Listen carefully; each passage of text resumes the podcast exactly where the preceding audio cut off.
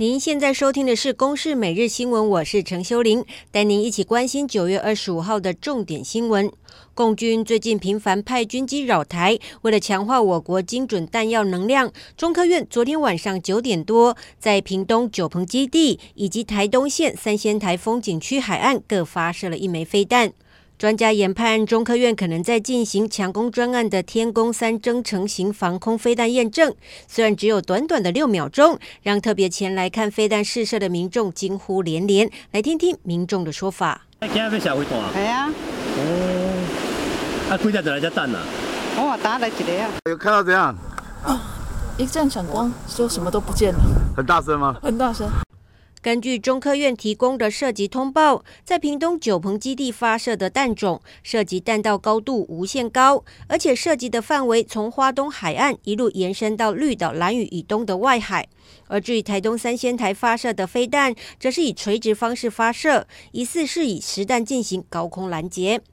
而中共军机频繁扰台，国防部二十四号再度公布，又有一架共军运八反潜机侵入我西南空域，这已经是从十六号以来共军九天内第七度入侵我西南防空识别区，而空军也立即派遣空中巡逻以及紧急起飞等兵力应对，并且执行广播驱离和防空飞弹追歼。继续来关心，十月份有中秋和国庆两个连续假期，交通运输将会是大挑战。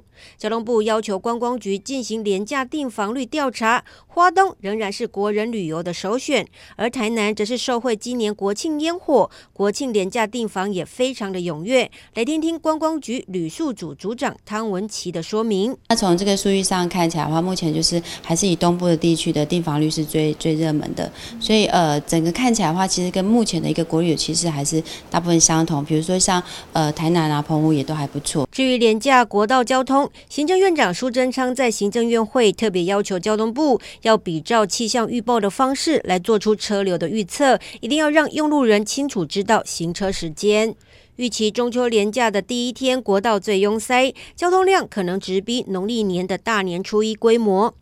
对于国道五号塞车的老问题，交通部也将在连假后研议是否在特定的时间推出国道客运搭配市区公车转乘免费，而第一个试办区域将会锁定宜兰。继续来关心，依据最新用电统计，截至今年七月，用电需求比去年同期增加了二十五点八二亿度，年成长为百分之二点一。而且七月中旬、下旬曾经连续三次最高用电负载冲破历史的记录。二零二五年非核家园过后，是否能维持稳定供电，又成为焦点。经济部能源局一份未来十年电力供需规划简报指出，考量未来重大投资案用电，必须在二零二六年新增九部燃气机组，同时离岸风电目标略为延后，以及协和电厂两部燃油机组要延后两年除役，才能够保证有电。这让外界质疑，政府的非核家园政策不仅减碳无方，而且重压在天然气发电，气源高度依赖进口，恐怕会更难抵挡气候变迁或战争的威胁，抗灾能力降低。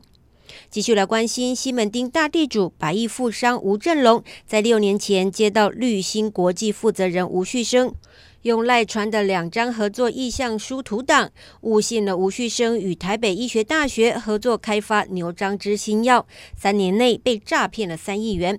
调查局接获报案之后，向北医查证，才知道合作意向书是伪造。昨天搜索约谈六个人到案，台北地检署今天凌晨依诈欺罪以及串灭证之余，声押禁见吴旭升等三个人。以上由公视新闻制作，谢谢您的收听。